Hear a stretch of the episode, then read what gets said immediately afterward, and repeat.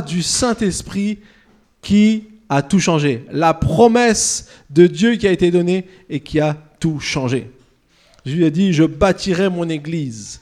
Et il l'a fait aussi en partant, mais en envoyant le Saint-Esprit. Vous êtes d'accord? Vous savez que le pape euh, en place a décidé de célébrer euh, les 2000 ans d'église. Alors il a choisi la date de 2033 puisqu'on pense qu'apparemment euh, Jésus est mort à 33 ans, même s'il y a des débats qu'il n'est pas vraiment né en zéro, enfin dans les commentateurs, mais on va... Et donc du coup, il va y avoir une grosse fête, et les évangéliques, certains évangéliques se sont positionnés aussi là-dessus, on dit mais qu'est-ce que... Quelle église on pourrait fêter 2000 ans après? Quel visage de l'église on pourrait voir 2000 ans après? Et donc du coup, il y a des, pasteurs qui se sont retrouvés, qui ont appelé ça donc... Euh, Empower 21, donc c'est majoritairement des pentecôtistes, qui ont décidé de dire, et si 2000 ans après, chaque personne sur la terre avait fait une expérience du Seigneur Jésus-Christ par le Saint-Esprit, et ils ont ce but, et ils se rencontrent et ils font des conférences dans tous les continents du monde, et c'est quelque chose qui est en train de commencer, pour, pour voir le Saint-Esprit gagner les cœurs. Et moi, ce matin, j'aimerais parler aussi de la Pentecôte, mais peut-être d'une manière un peu différente de ce qu'on a l'habitude de, dire sur la Pentecôte, puisque en réfléchissant et en, vraiment étant aussi dans cette, dans cette étude de tout ce qui s'est passé, on a, on a survolé un peu certains passages juifs des actes dans la série qu'on a terminée il y a quelques semaines, qui s'intitulait Expérimenter la quatrième dimension, où on a vu comment la vie que Jésus a manifestée à la croix a pris euh, place dans la vie des disciples et comment ça s'est manifesté concrètement. Et j'aimerais aujourd'hui donc voir ce qui s'est passé lorsque euh, le Saint-Esprit est venu sur les disciples. Euh, la Bible nous dit que ça a été quelque chose de quand même d'incroyable. Ils attendaient, parce que Jésus avait dit Attendez à Jérusalem et je vais vous envoyer le Saint-Esprit. Tout le monde attendait, mais personne ne savait ce qui allait arriver. Hein C'était une attente. Euh, nous, aujourd'hui, on sait, on imagine un peu comment ça, pourrait se passer, mais à eux, à l'époque, ils attendaient voilà, en attendant. Et puis, vous savez, bon, quand on attend un peu, ça va au début, plus c'est long, plus c'est difficile. on ne sait plus quoi faire, on regarde, on cherche, et puis peut-être qu'ils se sont posés mille et une questions. Mais il nous a dit que tout à coup, il y a quelque chose qui s'est passé. La Bible dit qu'il y a des langues, comme des langues de feu, qui sont venues, sont posées sur chacun d'eux. Alors, vous faire ça en mode euh, hollywoodien serait peut-être un peu difficile d'imaginer ça. En tout cas, c'est le récit de la Bible. Et, et, du coup, ils ont commencé à parler dans d'autres langues. Ça a été le signe qui a, été marquant. Ils ont pas parlé dans d'autres langues parce que euh, euh, ils étaient remplis du Saint-Esprit. Or, la Pentecôte était une fête qui existait avant que soit la venue du Saint-Esprit. C'était la fête euh, des, premières moissons, 50 jours donc après que le peuple est sorti d'Israël, parce que la, Pâque représentait la sortie du peuple d'Israël à l'époque, il y avait cette fête des Pentecôtes. Donc il y avait du monde de toutes les régions du coin qui se réunissaient à Jérusalem. Et qu'est-ce qui s'est passé quand les disciples étaient remplis de Saint-Esprit, ils sont mis à parler dans d'autres langues et euh, les personnes qui avaient des langues différentes entendaient leur propre langue et ils entendaient les, apôtres dire des merveilles de Dieu. Alors, ça, c'est quand même un peu extraordinaire. C'est quand même un peu euh, sensationnel de, voir ce qui s'est passé. Mais une fois que Pierre, alors a commencé à, faire, à parler aux personnes, puisque lorsqu'ils ont reçu cette chose extraordinaire, vous savez bien, les avis étaient partagés. Il n'y a jamais un avis, euh, tout le monde pense pareil. Surtout pas si c'est des Français. Hein, malheur. si tout le monde pense la même chose, ça serait trop, trop, beaucoup, trop, trop facile. Mais il y en a qui ont dit, oh, ils ont déjà été, ils ont déjà attaqué l'apéro à 8 h du matin. Donc il est, alors on dit que c'est après 9 h puisque c'est euh, par rapport au temps qui était dit. À 9h du matin, Pierre il dit non, non, on n'a pas encore bu d'alcool ou bu de vin. C'est le Saint-Esprit qui est venu sur nous et il commence à amener la première prédication qui va, qui va être prêchée en fait on pourrait dire, la première église et qui va donc euh, rassembler 3000 personnes. Et une fois qu'il a fait cette prédication, dans Acte 2, 37 à 38, c'est les premiers petits versets que vous avez sur votre feuille qu'on va lire. Il dit Après avoir entendu ce discours, ils eurent le cœur vivement touché. Et Pierre, et dire, pardon, et dirent à Pierre et aux autres apôtres Frères, que ferons-nous? Pierre leur dit Changez d'attitude. Et que chacun de vous soit baptisé au nom de Jésus-Christ pour le pardon de vos péchés, et vous recevrez le don du Saint-Esprit. En fait, ici, ce que je crois le Saint-Esprit m'a rappelé de l'objet de, la première, du premier impact qu'il a eu sur les disciples du, du, premier message qui a été prêché lorsque les gens ont entendu, lorsqu'on a senti quelque chose qui touchait leur cœur. Ils se sont dit, mais qu'est-ce qu'on doit faire? Qu'est-ce qu'il faut faire? Et la première des choses ici Pierre va dire, c'est changer d'attitude. On pourrait dire dans d'autres euh, versions, repentez-vous. Change ta direction, change ta vie, change ton plan. Et en fait, je crois que la venue du Saint-Esprit, s'il y a une chose importante qu'elle est venue manifester, c'est de nous changer. De changer. On n'aime pas changer. Personne aime changer. Moi, j'aime pas trop changer. Surtout quand j'ai mes petites habitudes. J'aime pas que quelqu'un vienne perturber mes petites habitudes. Et pourtant, changer, c'est tellement important dans différentes saisons de notre vie. C'est ce qui va nous permettre de pouvoir aller de l'avant. C'est ce qui va nous permettre de pouvoir avancer. Jésus a dit dans Jean chapitre 16, Il est avantageux que je m'en aille. Parce que quand je partirai, j'enverrai le consolateur, l'esprit de la vérité, et il vous enseignera les choses. Ça veut dire, si on nous enseigne, c'est pas pour rester pareil. si on nous enseigne, c'est pour changer. Si on nous enseigne, c'est pour avancer, c'est pour progresser, c'est pour grandir, c'est pour aller plus loin. Et donc, la première chose que j'aimerais nous déclarer un peu comme le, le leitmotiv, on pourrait dire, de, de ce message, c'est vivre avec le Saint-Esprit. C'est comprendre que le changement n'est pas mon pire ennemi, mais mon meilleur allié. Amen. Vivre avec le Saint-Esprit, c'est comprendre que le changement n'est pas mon pire ennemi, mais mon meilleur allié. En fait, on a tous besoin de changer. Et pas qu'une fois. Parce qu'on pourrait dire, ah oui, mais pasteur, regarde, ça c'est des gens, ils n'étaient ils pas encore convertis, donc forcément qu'il fallait qu'ils changent. Mais ce qu'on va voir dans les, écrits aussi de Paul, c'est que le changement n'est pas seulement une fois, mais il est continuel. J'ai continuellement besoin de changer. Ça fait partie de ce que Dieu veut faire. Et c'est pour ça que le Saint-Esprit habite dans mon cœur pour me changer, me transformer. Alors je vous invite à prendre un premier passage de la Bible dans Philippiens chapitre 3, et on va lire du verset 3 au verset 14. C'est l'apôtre Paul qui écrit une lettre aux chrétiens qui sont à Philippe, et il va leur dire ceci. En effet, les vrais circoncis, c'est nous, qui rendons notre culte à Dieu par l'Esprit de Dieu qui plaçons notre fierté en Jésus-Christ et qui ne mettons pas notre confiance dans notre condition. Pourtant, moi-même, je pourrais mettre ma confiance dans ma condition. Si quelqu'un croit pouvoir se confier dans sa condition, je le peux plus encore. J'ai été circoncis le huitième jour. Je suis issu du peuple d'Israël, de la tribu de Benjamin hébreu, né d'hébreu, en ce qui concerne la loi. J'étais pharisien du point de vue du zèle. J'étais persécuteur de l'Église par rapport à la justice de la loi. J'étais irréprochable. C'est Paul qui parle. Mais ces qualités, qui étaient pour moi des gains, je les ai regardées comme une perte à cause de Christ. Et je considère même tout comme une perte à cause du bien suprême qu'est la connaissance de Jésus-Christ, mon Seigneur. À cause de lui, je me suis laissé dépouiller de tout et je considère tout cela comme des ordures afin de gagner Christ et d'être trouvé en lui, non avec ma justice, mais celle qui vient de la loi, mais avec celle qui s'obtient par la foi en Christ, la justice qui vient de Dieu et qui est fondée sur la foi. Ainsi, je connaîtrai Christ, la puissance de sa résurrection et la communion de ses souffrances en devenant conforme à lui dans sa mort, pour parvenir d'une manière ou d'une autre à la résurrection des morts. Ce n'est pas que j'ai déjà remporté le prix ou que j'ai déjà atteint la perfection, mais je cours pour tâcher de m'en emparer, puisque de moi aussi Jésus-Christ s'est emparé. Frères et sœurs, je n'estime pas être moi-même déjà, m'en être déjà moi-même emparé, mais je fais une chose, oubliant ce qui est derrière, en me portant vers ce qui est devant, je cours vers le but pour remporter le prix de l'appel céleste de Dieu en Jésus-Christ. Amen. Alors, ce long passage, je vous ai lu parce que je crois qu'il il, marque la première chose que j'aimerais nous dire aujourd'hui. En fait, ici, Paul, il répond à des personnes qui essayent finalement d'une certaine manière aussi de, se mettre en avant et de même emporter certains chrétiens dans des, choses qui ne sont pas justes, dans des doctrines qui ne sont pas justes.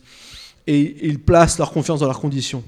Et Paul rappelle d'où il vient, rappelle qui il était. Et il dit, s'il y en a un qui pourrait se vanter de sa condition, c'est moi. Mais il nous dit, mais ces qualités qui étaient pour moi des gains, je les ai regardées comme une perte à cause de Jésus-Christ. Pour changer, la première des choses que je dois faire, je dois penser différemment. Pour changer, je dois penser différemment. Paul était quelqu'un de déterminé était quelqu'un qui avait euh, une assurance dans ce que Dieu avait mis, euh, enfin dans, ce que, dans, ce dans le Dieu qui croyait, dans ce, dans ce qu'il se sentait appelé à faire. Il faisait du mal parce qu'il pensait que c'était juste. Et il voulait, entre guillemets, plaire à Dieu. Et dans cette, dans cette, dans cette manière de, faire, il a, il a, causé beaucoup de tort. Et plus tard, il, le dira même qu'il n'est même pas digne d'être appelé un apôtre parce qu'il il a tellement fait de mal à l'Église, à la toute première Église. Mais une fois que Jésus l'a capté, il a compris et sa manière de penser a changé. En fait, pour changer, je dois penser différemment.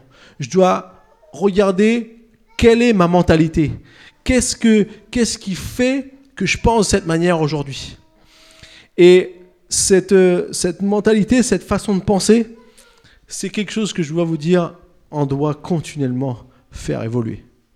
Et parfois même, on peut se laisser entraîner par des choses où on est tellement convaincu que finalement, on peut peut-être passer à côté de certaines choses. Je disais un livre récemment qui s'intitule Penser pour changer de John Maxwell. C'est un, un, un, grand écrivain chrétien qui écrit beaucoup sur le leadership.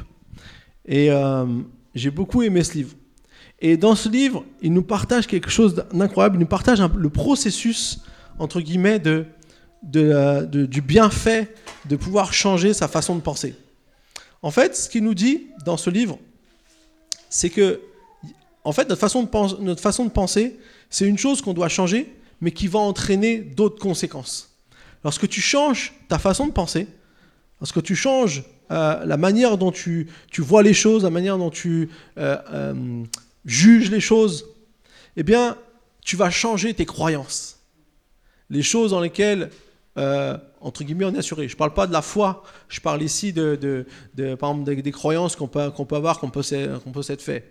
En me disant par exemple, comme quand on est petit, on dit que le chou-fleur, c'est pas bon. Mais peut-être qu'en grandissant, on va changer notre croyance sur le chou-fleur. Vous avez compris C'est toutes sortes de choses de, cet ordre-là. Y a-t-il des amateurs de chou-fleur dans la salle? Pas beaucoup. Ah si, Raymond. Un petit gratin de chou-fleur, il n'y a rien de tel. Et donc du coup, euh, lorsque je change mes croyances, je vais changer mes attentes. Je m'attendais pas du tout à avoir, avoir envie de chou-fleur avant. Mais maintenant que je sais que le chou-fleur, c'est quelque chose de bon. Je vais m'attendre à, pouvoir manger un bon chou-fleur, surtout préparé par Pauline. Alors là, il va être délicieux. Et donc, du coup, euh, lorsque je change mes attentes, je vais changer mon attitude. Je vais pas arriver en disant Oh non, maman, t'as fait du chou-fleur. non, je vais être là et je vais, je vais être content. Je vais être, euh, je vais être dans l'état d'esprit de pouvoir euh, avoir ce, ce chou-fleur. Et puis, lorsque je change mon attitude, je vais changer mon comportement. Et lorsque je change mon comportement, je vais changer ma performance. Et lorsque je change ma performance, je change ma vie. En fait, je ne vais pas rentrer dans tout le détail de, de, ce qu'il dit, mais juste ce que je voulais vous montrer, c'est qu'une façon de penser, quelque chose qui peut-être n'est pas très puissant quand on le fait au début, peut avoir une conséquence qui impacte toute notre vie. Et le Saint-Esprit doit avoir la possibilité de pouvoir changer notre façon de penser. Il n'y a rien de tel que de rester bloqué sur notre façon de penser, que de rester bloqué sur des choses qu'on croyait être justes. Parce que lorsque je change ma façon de penser, bien sûr conduit par l'esprit, je ne parle pas ici de, choses euh, différentes, mais quand je change ma façon de penser, je, je peux entrer dans quelque chose qui va changer ma vie. Romains 12, 2 nous dit, ne vous conformez pas au monde actuel, mais soyez transformés par le renouvellement de l'intelligence, afin de discerner quelle est la volonté de Dieu, ce qui est bon, agréable et parfait. On aime bien lire ce verset et on aime bien euh, dire voilà, il faut être renouvelé dans son intelligence, oui, enfin, ça paraît même quelque chose de. un petit peu de waouh. Mais la réalité, c'est que c'est très perturbant de regarder à la pensée du monde, à la pensée de Dieu et où moi je me situe. C'est parfois beaucoup plus délicat. La question à se poser, c'est quelle est ma mentalité? Quelle pensée domine mon cœur et ma vie? Ça, c'est défiant. Ça, c'est quelque chose qui parfois peut nous faire poser des questions par rapport à notre comportement, par rapport à notre attitude. Quand Pierre il dit changer d'attitude aux gens qui écoutent, bien sûr qu'il y a sûrement ceux qui étaient contre les chrétiens, qui étaient contre Jésus-Christ, qui ont, fait partie de ceux qui ont crucifié Jésus-Christ. Mais après, il y en a plein d'autres aussi qui étaient là juste pour la fête et qui ont besoin juste de comprendre que Dieu veut changer les choses dans leur vie. Et le Saint-Esprit, la Pentecôte, rappelle que Jésus est venu pour changer le monde. Vous savez, je vous ai dit que c'est un peu la date de la création de l'Église, la, Pentecôte. Et lorsqu'on se rappelle de ça, finalement, on peut regarder à 2000 ans d'histoire de l'Église. Il y a même des cours sur l'histoire de l'Église. Et quand on regarde, on se dit, l'Église n'a pas toujours été ce qu'elle devait être. Hein. Et euh, d'ailleurs, il y a plein de gens aujourd'hui qui vous diront oh, Moi, l'Église, jamais. Quand on voit les guerres de religion, et s'il n'y avait pas les religions, il n'y aurait pas de haine et il n'y aurait pas tout ça. Bon, on sait que c'est pas vrai. il y aurait quand même des. Puisque c'est l'être humain qui est fait comme ça. Mais le but de l'Église, c'était de transformer le monde. C'était de changer le monde. On a dit des apôtres, ces hommes qui ont changé le monde. Dans Actes chapitre 20, on dit que ces hommes ont changé le monde, ont changé la façon de faire du monde parce qu'ils étaient remplis du Saint-Esprit. On les a qualifiés comme ça à l'époque. J'aimerais bien qu'on me qualifie comme ça, moi aussi.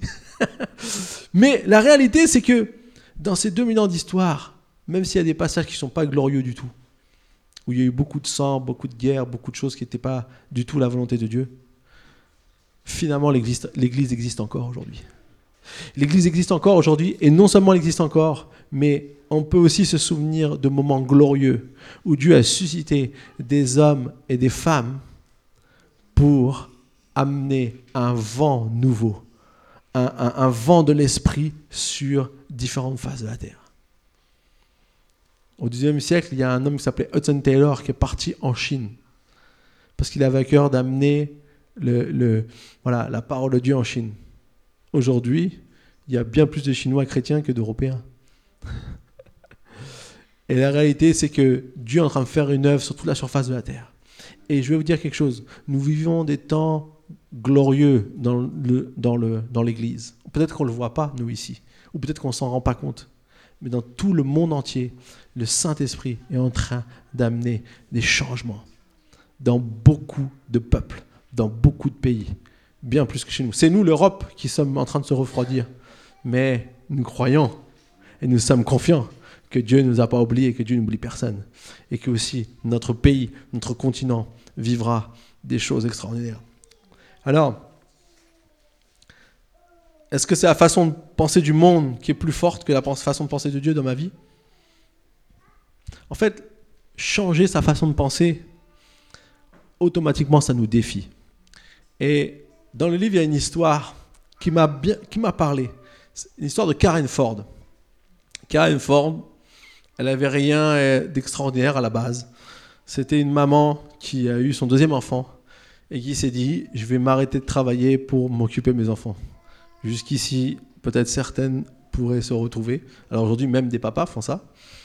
Mais la réalité, c'est que euh, elle a fait ça et puis une fois que son deuxième enfant avait grandi, bah aussi elle avait des besoins parce que quand on s'arrête pour, prendre soin de ses enfants, c'est aussi avec un sacrifice euh, sur le plan financier. Donc du coup, il y avait des besoins financiers. Alors elle a dit, elle voulait, elle voulait pas forcément retourner dans son travail, donc elle a cherché quelque chose à faire. Et puis elle s'est mise à vendre euh, des trucs, vous savez, comme des vendeurs qui sont en réseau là. Et en fait, au début, elle s'amusait. C'était plus un amusement qu'autre chose, mais très vite, elle a été euh, très très efficace et elle, a pu comme ça se dégager un, certain revenu. Et puis ça a grandi, ça a grandi au point qu'elle pouvait espérer devenir directrice nationale euh, des ventes de, la marque dont elle euh, vendait des produits. C'est des, produits de beauté, enfin, tout comme ça. Et donc, du coup, elle arrive et puis à un moment donné, euh, on ne lui a pas donné le poste. En fait, au moment où on devait l'avoir, elle n'a pas eu le poste. Elle était très, très déçue. Très, très, très déçue. Et en fait, je lui a dit, vous êtes une très, très bonne motivatrice euh, de, votre équipe, mais en fait, c'est pas des personnes qui pensent par elles-mêmes. Entre guillemets, elle arrivait beaucoup, à, elle, elle, était très très forte à motiver les gens, mais c'est pas des personnes qui arrivaient à se développer derrière. Et le but de, cette marque, c'était que les gens après continuent aussi à se développer, que ça, que ça se reproduise et ça se multiplie. Et ça l'a travaillé, ça l'a marqué, elle était quasi sur le point de dire je laisse tomber. Tellement elle était déçue, elle avait, elle envie, avait envie de tout abandonner. Mais au lieu de ça, elle a décidé de dire qu'est-ce que je peux faire? Qu'est-ce que je peux changer chez moi pour que eh bien, ce qui m'est demandé puisse être fait? Et vous savez, c'est dans la façon de penser que ces choses-là changent. Parfois, on ne sait pas pourquoi. On aimerait être différent. On aimerait faire des choses de manière différente. On aimerait peut-être avoir de meilleures relations. On aimerait avoir euh, des meilleurs contacts. On aimerait euh, euh, manifester au travers de vie de, de, meilleures choses en fait que ce qu'on a aujourd'hui. Et on est un peu comme, on a ce désir, mais on est bloqué, mais on ne sait pas comment, comment, le, comment le faire. Une chose, c'est changer notre manière de penser. C'est demander au Saint-Esprit de nous montrer qu'est-ce que je dois changer chez moi, comment je dois voir différemment des choses qui sont en moi. Et vous savez, c'est ce que Paul a fait. Et lorsqu'on lit aussi ce, passage, en fait, on se rend compte à la fin que Paul va dire une chose. Je cours vers le but, mais je ne l'ai pas encore atteint. Mais je continue à courir. Et vous savez, quand on court, je ne sais pas s'il y en a qui font de la course. il y en a qui font un peu de course. Si vous faites des longues courses, même, il y en a qui aiment bien faire des grandes courses, des marathons, des semi-marathons pour moi, c'est un, peu un monde que je connais pas.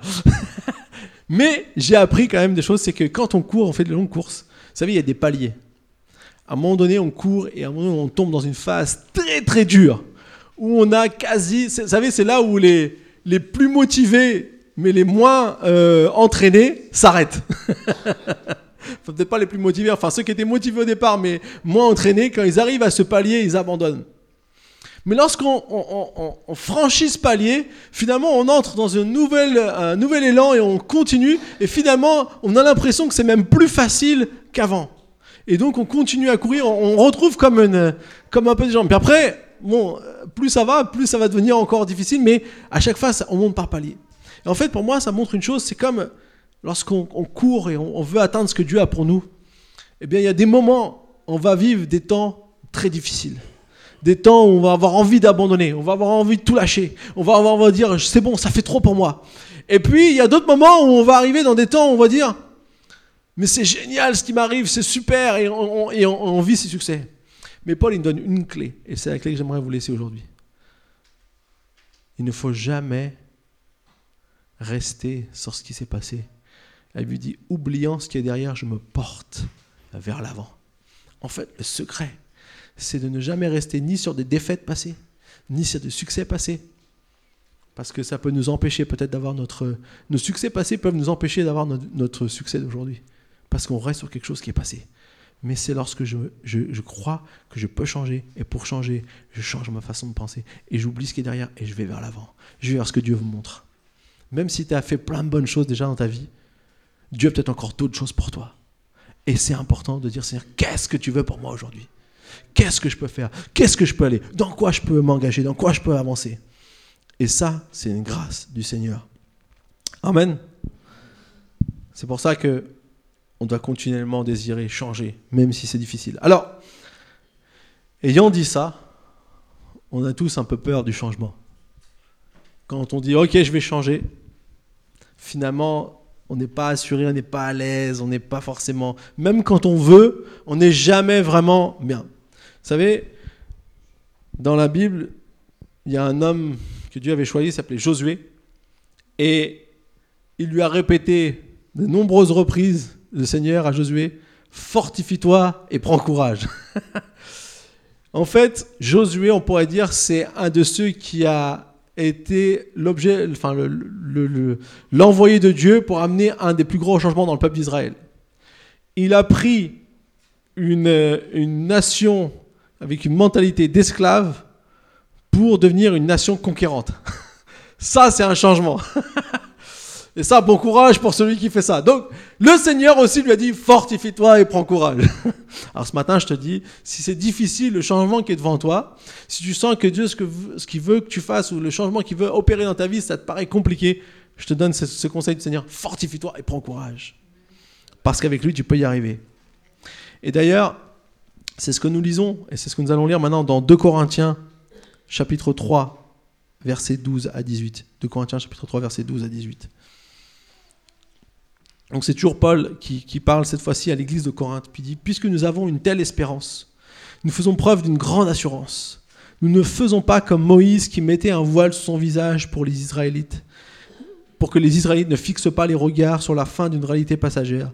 Mais leur intelligence est obscurcie jusqu'à aujourd'hui en effet. Le même voile reste lorsqu'ils font la lecture de l'Ancien Testament et ils ne se lèvent pas parce que c'est en Christ qu'il disparaît. Pardon. Jusqu'à aujourd'hui, quand les écrits de Moïse sont lus, un voile recouvre leur cœur. Mais lorsque quelqu'un se convertit au Seigneur, le voile est enlevé. Or, le Seigneur, c'est l'Esprit. Et là où est l'Esprit du Seigneur, là est la liberté. Nous tous, qui sans voile sur le visage, contemplons comme dans un miroir la gloire du Seigneur. Nous sommes transformés à son image de gloire en gloire par l'Esprit du Seigneur. Amen. En fait, ici, ce que j'aimerais relever, c'est Paul prend l'exemple de Moïse. vous savez, quand ce que Paul prend comme exemple, c'est lorsque Moïse était sur la montagne, qu'il avait ses rencontres avec Dieu, quand il est redescendu, il était tellement rayonnant que les gens ne pouvaient pas le regarder, ça lui faisait mal aux yeux, donc on est obligé de mettre un voile sur Moïse. Et en fait, il dit, Paul auparavant, il dit, mais si ce qui avait été si glorieux et qui était passager, combien sera plus glorieux ce qui va être permanent Parce que le Saint-Esprit, c'est ce qui est permanent, c'est ce qui va durer. Et en fait, il est en train d'expliquer ici aux Corinthiens qu'il y a toujours des choses qui peuvent nous empêcher de voir ce que Dieu veut faire en nous. Et notamment le péché, notamment toutes sortes de liens qu'on peut avoir qui peuvent nous empêcher. Et il dit, il dira ici, mais leur intelligence s'est obscurcie. Parce que avec, euh, avec euh, cette euh, image du voile, Comprenez bien ici que le voile, ça représente le péché. Et cette image du péché, c'est ce qui va empêcher le peuple d'Israël de vraiment découvrir le but que Dieu avait lorsqu'il a amené cette loi, lorsqu'il a partagé à Moïse, lorsqu'il a euh, démontré à Moïse tout ce qu'il voulait faire. En fait, il avait un but plus grand. Lorsqu'ils sont entrés dans le pays promis, il y avait un but pour le, peuple d'Israël. Mais à cause du péché, à cause de, leur, euh, enfin, on pourrait dire leur désobéissance récurrente, eh bien, ils n'ont pas pu voir ce que Dieu voulait faire. Mais aujourd'hui, la Bible nous dit que Jésus nous offre une nouvelle possibilité. Et cette possibilité, c'est le Saint-Esprit. Et ici, Paul, c'est sur ça qu'il insiste. Il a dit, il reprend cet exemple pour montrer que sinon, on serait tous amenés à vivre, même si on a envie de croire, on serait tous amenés à vivre quand même dans le péché.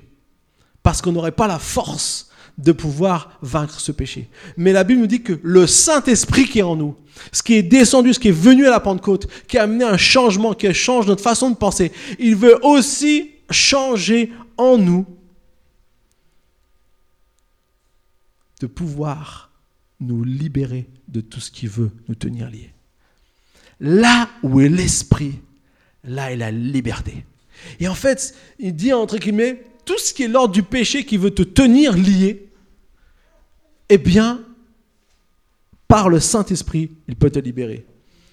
Le point, c'est pour changer, je dois laisser le Saint-Esprit me libérer. Pour bien expliquer ça, j'aimerais qu'on prenne le, passage dans 2 Pierre 2, versets 18 et 19. En fait, la Pierre parle je n'ai pas mis tout le contexte parce que ça aurait été trop difficile. Il parle de personnes qui viennent perdre en fait des chrétiens, qui viennent perdre des personnes qui ont reçu, euh, euh, qui ont reçu le, déjà le Seigneur et ils essayent de venir les corrompre. Alors il parle de ces personnes-là, euh, Pierre, dans 2 Pierre 2, 18, 19. Il dira, avec de grands discours pleins de vide, ils prennent au piège des plaisirs de la chair, de leur débauche, ceux qui ont en réalité qui ont en réalité échappé aux hommes vivant dans l'égarement. Ils leur promettent la liberté alors qu'ils sont eux-mêmes esclaves de la corruption, puisque chacun est esclave de ce qu'il a dominé. En fait, ici, ce que Pierre est en train d'expliquer, il explique la tactique du diable. La tactique de l'ennemi. L'ennemi, qu'est-ce qu'il veut faire? Notre ennemi, ce qu'il veut, c'est par certaines choses qui peuvent avoir l'air bonnes, qui peuvent être, euh, voilà, qui peuvent créer des envies en nous. Eh bien, il veut venir en nous disant, si tu fais ça, tu vas être libre, tu vas être heureux, tu vas être euh, dans, tout, ce que tu peux avoir. Comme dans, le Jardin d'Éden, lorsqu'il a, il a dit à, Ève, mais si tu manges ces fruits, tu seras comme Dieu, tu vas avoir, tu vas ça va tellement être bien. Il est en train de montrer toute une dimension qui peut être bonne. Et puis, il promet cette liberté qu'il ne peut pas donner. Parce que il est corrompu, le diable. Et parce que ces hommes étaient corrompus. En fait, ce qu'ils font en leur promettant cette liberté, ils les emmènent à être asservis, à devenir esclaves de cette corruption, de cette, cette chose qui essaye de les, de les tenir enfermés. Et je vais vous dire quelque chose, c'est ce que le diable fait avec chacune de nos vies. Il nous tient enfermés, il nous tient liés par toutes sortes de choses. Mais la bonne nouvelle, c'est que la fin du verset nous dit que nous sommes esclaves de ce qui a triomphé de nous. Je vais vous dire quelqu'un, il y a quelqu'un qui a triomphé pour nous. C'est Jésus-Christ. Et parce qu'il a triomphé pour nous, lorsque je fais confiance à Dieu, finalement, je lui obéis et que je suis prêt à lui obéir comme obéirait un esclave. Je deviens, je entre dans la liberté que Dieu a pour moi. Et ça se fait par le Saint-Esprit. Et pour changer, pour que ma vie change, je dois laisser le Saint-Esprit me libérer. Je dois laisser le Saint-Esprit prendre les choses qui ne sont pas bonnes, enlever les choses qui ne sont pas bonnes de ma vie, de le laisser agir dans ma vie, de changer peut-être ma façon de penser, mais de le laisser agir et changer ma vie. C'est ça la Pentecôte. C'est pas une expérience surnaturelle pour une expérience surnaturelle. C'est une expérience surnaturelle qui change ma vie qui me transforme. Alors ma question ce matin, c'est qu'est-ce qui m'empêche aujourd'hui d'être libre? Vraiment libre. Qu'est-ce qui doit changer en moi? Est-ce qu'on peut se poser ce genre de questions? Est-ce qu'on peut se poser ces questions ce matin? Savez, c'est toujours sournois. J'ai un ami qui est dans le business, il vend des maisons. Et euh, un jour, il m'a dit, tu sais Pascal, je vendais des maisons en, bois, là, les chalets, tout ça. Et il y a un gars qui est venu, il m'a posé 50 000 euros sur la table, comme ça, en liquide. Et en fait, le deal, c'était tu ne me fais pas de facture, moi je te donne, euh, ou tu me fais une facture moins chère et moi je te donne euh, une partie du montant en liquide.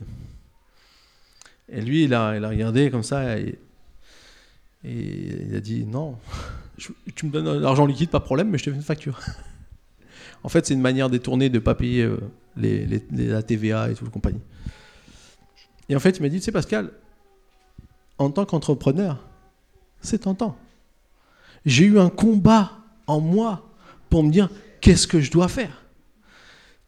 Toute sa pensée du monde me disait, mais voilà une opportunité pour faire de l'argent, pour pas payer TVA.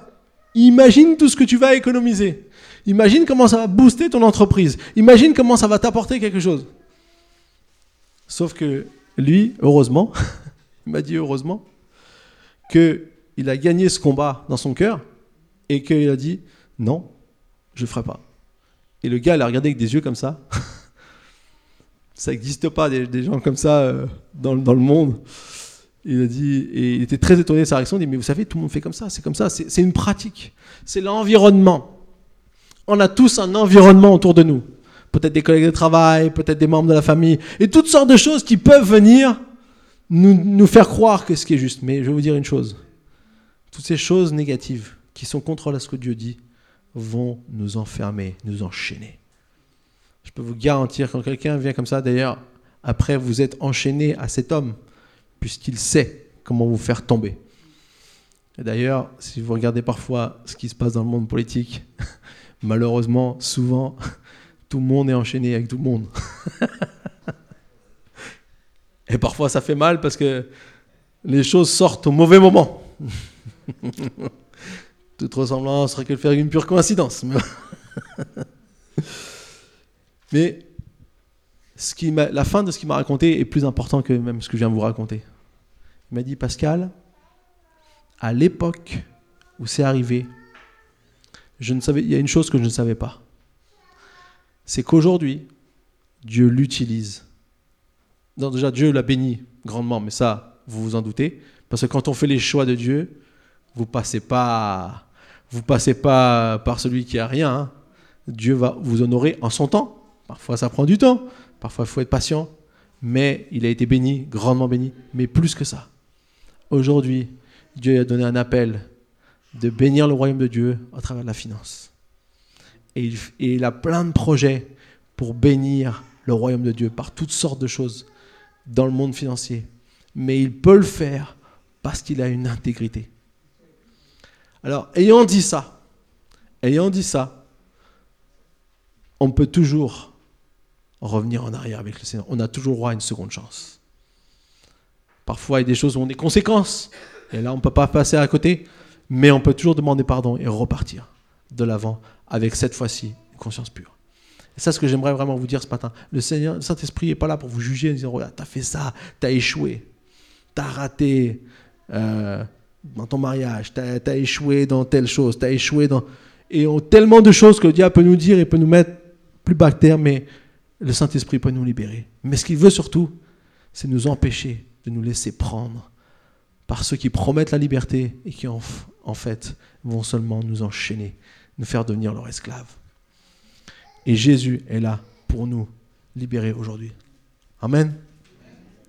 Alors ce que, ce que j'aime bien dans cette histoire de mon ami, c'est que il savait pas quel était son appel et finalement il savait pas que ce choix faisait partie d'une partie de son appel. Et c'est la troisième chose que j'aimerais développer avec nous aujourd'hui aussi, en revenant sur Acte 2. Et cette fois-ci, on va revenir au verset 14. Acte 2, verset 14. Acte 2, verset 14. Il nous dit alors Pierre, lorsque le Saint-Esprit venait descendre sur eux, debout avec les onze apôtres, s'exprima d'une voix forte en ces termes Hommes de Judée, et vous tous qui séjournez à Jérusalem, comprenez ce qui se passe et prêtez l'oreille à mes paroles. Ces gens ne sont pas ivres comme vous le supposez, car il est 9 heures du matin. Mais maintenant se réalise ce qu'a dit le prophète Joël. Dans les derniers jours, dit Dieu, je déverserai de mon esprit sur tout être humain. Vos fils et vos filles prophétiseront. Vos jeunes gens auront des visions et vos vieillards auront des songes. Oui, sur mes rêves et sur mes servantes, durant ces jours-là, je déverserai de mon esprit et ils prophétiseront. Je ferai des prodiges en haut dans le ciel et des signes miraculeux en bas sur la terre. Du sang, du feu, une vapeur de fumée. Le soleil se changera en ténèbres et la lune en sang avant l'arrivée du jour du Seigneur, de ce jour grand et glorieux. Alors toute personne qui fera appel au nom du Seigneur sera sauvée. Amen. En fait, dans, dans ce passage, ce qu'on voit, c'est que on ne sait, en fait, on ne sait pas ce qui va se passer demain. Personne ne sait ce qui va se passer demain. Mais ici, lorsque Saint-Esprit est venu, Pierre a connecté ça avec la prophétie de Joël. La prophétie de Joël, c'est une prophétie qui date, plusieurs centaines d'années. Mais il a tout de suite connecté cette prophétie de Joël. Et cette prophétie de Joël, qu'est-ce qu'elle nous dit? Elle nous dit que nous pouvons tous recevoir le Saint-Esprit je déverserai mon esprit sur toute chair. C'est pas quelque chose réservé. Vous savez, le Saint-Esprit était déversé seulement à ceux que Dieu avait choisis pour un temps précis pour emmener le peuple. C'était la, force de Dieu qui était avec eux, comme euh, David lorsqu'il a battu Goliath, comme lorsque Gédéon a, battu les Madianites, comme euh, lorsque euh, Daniel était dans la fosse aux lions et, et les lions ne l'ont pas attaqué. Ils ont, tous eu à un moment donné quelque chose où Dieu les, les a accompagné, leur a donné une force pour vaincre et faire des choses extraordinaires pour Dieu. Mais maintenant, la Bible nous dit que ce Saint-Esprit n'est plus limité parce que Jésus est venu à, comme euh, ouvert une voie pour que nous tous puissions être remplis du Saint-Esprit et que l'un des signes était d'avoir vos jeunes gens auront des visions et vos vieillards auront des songes. En fait, ce que j'aime dans cette vision-là, enfin dans ce qui est projeté, c'est que lorsque je suis prêt à laisser le Saint-Esprit changer des choses en moi, il m'ouvre de nouvelles perspectives pour ma vie. Des visions sont des choses qui ne sont pas encore passées, que Dieu veut faire et qui vont se réaliser. Et, même dans ça, ce que j'aime bien, c'est que c'est comme si les jeunes avaient des visions et puis les vieillards avaient des songes pour confirmer les visions des jeunes. C'est comme s'il y avait une, c'est comme s'il y avait une dimension collective aussi de ce que Dieu veut faire.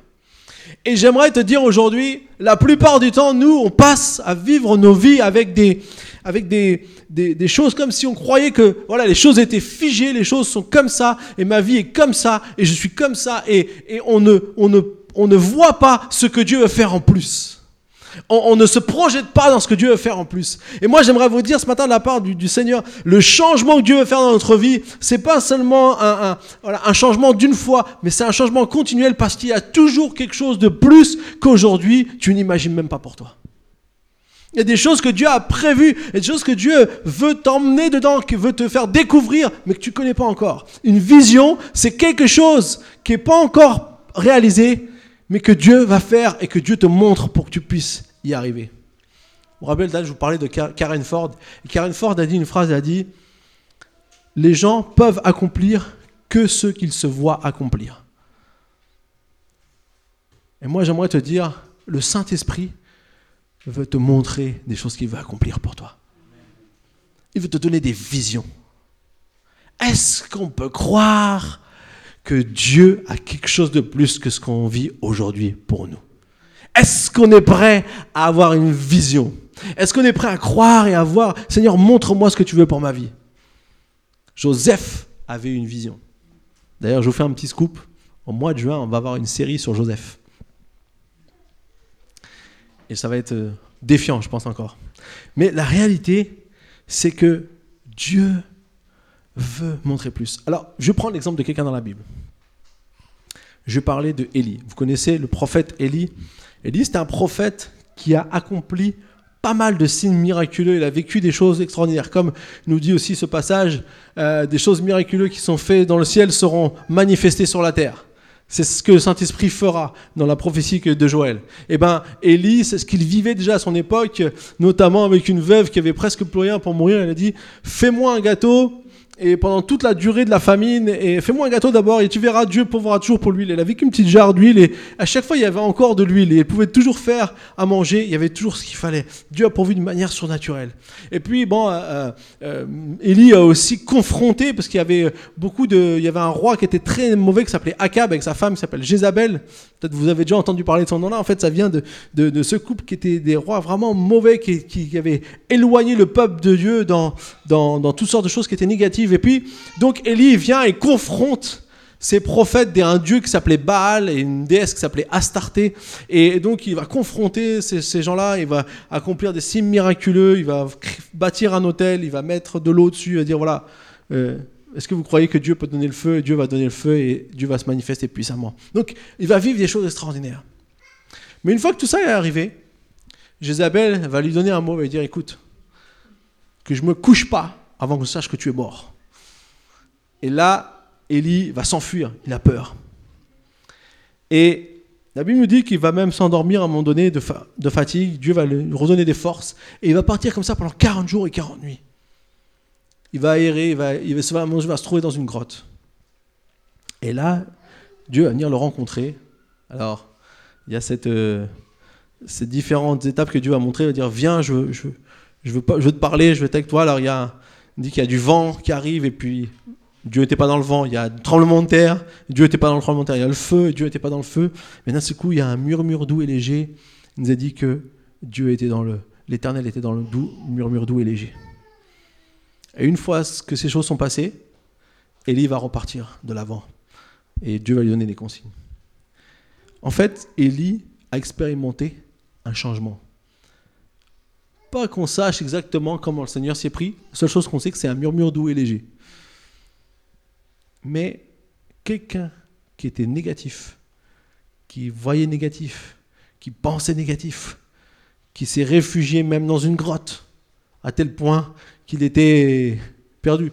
Quand on va pas bien, généralement on s'isole, on, veut, veut voir personne, on reste dans ce qui ne va pas, on, la dépression nous prend et on commence à penser, on voit toujours négatif. Mais ce qui est beau là-dedans, c'est que Dieu va venir le rencontrer et va opérer un changement. Le Saint-Esprit va venir opérer un changement dans sa vie. Et en fait, lorsqu'il va repartir de cette rencontre avec Dieu, avec l'Éternel, il va lui dire, tu vas aller moindre tel roi, tel roi. Et surtout, tu vas aller moindre Élisée, qui va être ton successeur comme prophète éternel. Et lui d'ailleurs, il croyait qu'il était tout seul. Et en fait, Dieu lui dit, t'es pas tout seul, parce que vous êtes 7000. Donc euh, déjà, comme quoi des fois, on peut se faire des idées. Mais ce que juste que je voudrais vous montrer ici, c'est que lorsque je passe un temps parfois difficile et que Dieu me change, il m'ouvre de nouvelles perspectives. Élie avait non seulement accompli des choses extraordinaires dans sa vie, mais il allait transmettre ça à Élisée un futur, qui d'ailleurs, la Bible nous dit, a fait des choses encore plus grandes que lui. Et vous savez, quand je suis prêt à laisser Dieu me changer, je peux voir des choses que je ne croyais pas possibles pour ma vie. Je sais pas, quelles sont les choses en vous qui vous, qui vous tracassent aujourd'hui Quelles sont les choses qui, vous, qui, qui sont dures à vivre en ce moment Je sais pas si peut-être aujourd'hui vous êtes un peu comme Élie, dans une grotte, vous, vous êtes négatif, vous voyez, vous n'arrivez pas à vous projeter dans quelque chose de positif. Mais j'aimerais vous dire, Dieu, par son Saint-Esprit, peut vous montrer de nouvelles perspectives pour votre vie. Dieu veut faire des choses encore plus grandes avec vous. Dieu veut vous emmener dans une nouvelle saison dans votre vie. Dieu veut vous emmener plus loin. Et nous, on doit arrêter de toujours voir les choses de manière négative, mais on doit changer notre manière de penser. On doit laisser Dieu, le Saint-Esprit, nous libérer. Et on doit s'ouvrir aux nouvelles perspectives que Dieu a pour notre vie. Si on fait ça, eh bien, on va expérimenter le Saint-Esprit que Jésus a envoyé à la Pentecôte. Parce que la Pentecôte, c'est la venue de celui qui a tout changé et qui veut te changer. La Pentecôte, c'est la venue de celui qui a tout changé et qui veut te changer. Est-ce que Christophe est là? Christophe, il est là, Christophe? Tu peux aller chercher, s'il te plaît? J'aimerais qu'on puisse prendre un, un petit temps de prière.